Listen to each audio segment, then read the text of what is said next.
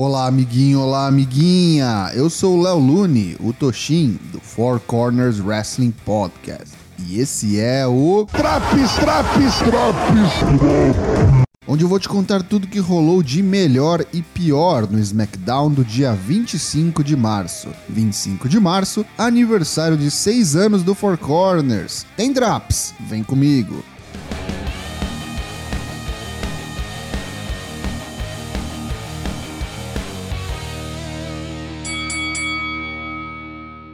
O programa começa e vemos o WWE Champion Brock Lesnar parado na porta do vestiário particular de Roman Reigns. Ele entra, mas não há ninguém. Brock fica à vontade, come umas uvas e senta no sofá, ficando à espera da chegada do campeão universal. Luta 1: Shinsuke Nakamura versus Jimmy Uso. Era para ser uma luta um contra um, mas antes do início oficial, as duas duplas saem no braço para a chegada do primeiro intervalo comercial. Ao retornar, a ordem foi restaurada e a singles match começa. Demora um pouco a engatar, mas fica legal o combate, especialmente depois da briga entre Jay e Boogs fora do ringue. Jimmy se distrai com o que acontece com seu irmão e acaba levando um quinchaça de Nakamura, que vence por pinfall rola um enorme vídeo package da história de Corbin e como ele saiu da miséria e virou Happy Corbin após ganhar uma bolada no cassino. Após assistirem ao vídeo, Madcap Moss manda mal pela segunda semana seguida, fazendo uma piada que Corbin não curte.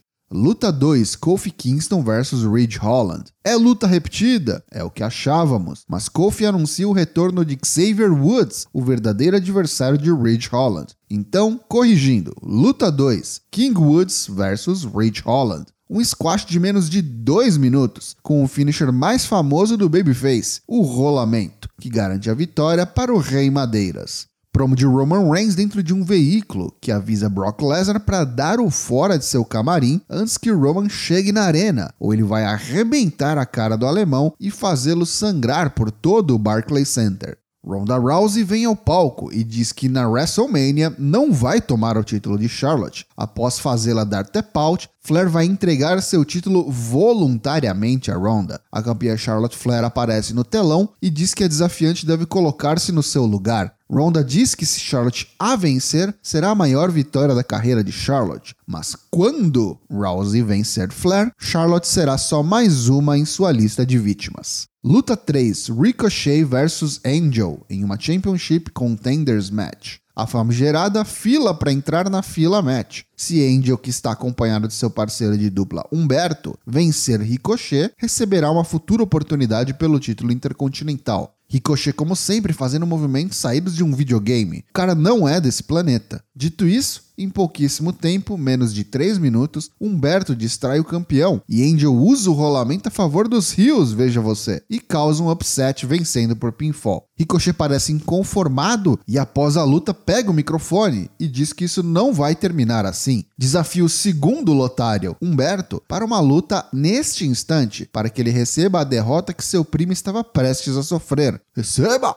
Luta 4: Humberto versus Ricochet. Outra Championship Contenders Match. Essa dura mais e vemos novamente a aptidão atlética do campeão. Humberto não acertou um golpe sequer em Ricochet até que Angel o distrai e Humberto tenta ganhar exatamente como seu primo, com um rolamento. Mas desta vez o que caute acontece. A briga espirra para fora do ringue e Angel se esconde embaixo dele. A árbitra abre contagem e Ricochet não consegue voltar ao ringue a tempo, pois Angel segura seus pés. Vitória de Humberto. Triste noite para o campeão. Michael Cole anunciava a luta de Pat McAfee na WrestleMania quando, do nada, surge Austin Theory e dá um tapão na cabeça de Pat, arrancando seu headset. Theory sai correndo e Pat parte em disparada no seu encalço. As câmeras o seguem nos corredores e Austin se esconde no camarim de Mr. McMahon, impedindo que Pat ponha as mãos no moleque. Luta 5: Sasha Banks vs Rhea Ripley vs Shayna Baszler vs Queen Zelina. Uma integrante de cada dupla da Fatal 4-Way Tag Team Match na WrestleMania, valendo os belts de duplas femininas. Como esperado, vira bagunça com as demais superstars se envolvendo logo nos primeiros minutos de luta. Afinal, não há desqualificações em Fatal 4-Way Matches. Ao voltar do intervalo, Naomi, Natália, Carmela e Liv Morgan foram expulsas do ringside. Sasha coloca Zelina e Shayna simultaneamente no bank statement, até que é parada por um dropkick de Rhea Ripley.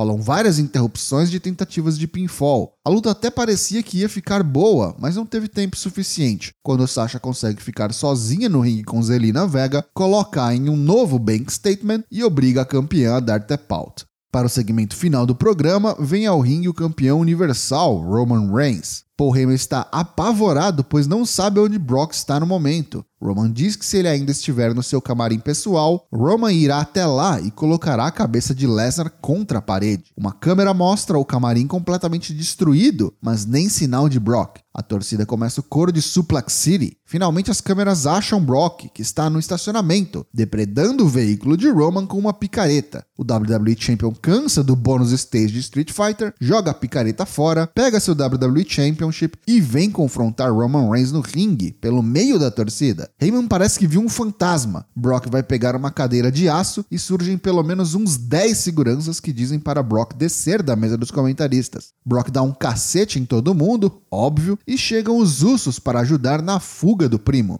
Enquanto Brock ergue o WWE Championship em cima da mesa dos comentaristas novamente, Roman aparece no telão, direto da Gorilla Position, e diz: na WrestleMania, eu serei o novo Undisputed WWE e Universal Champion.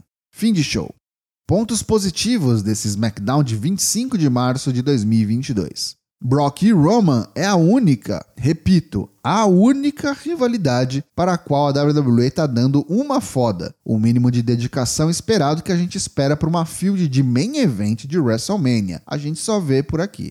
King Woods está de volta. Vai lutar na Mania? Não, mas deve pegar um Andrezão no WrestleMania SmackDown semana que vem.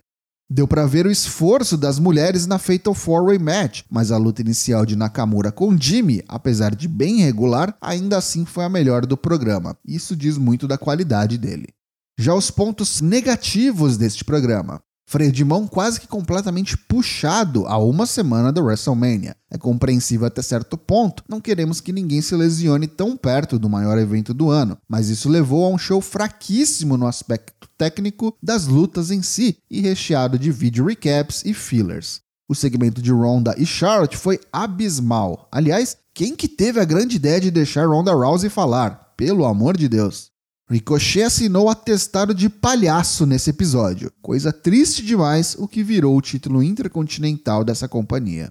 Esse SmackDown leva nota 3,5 de 10.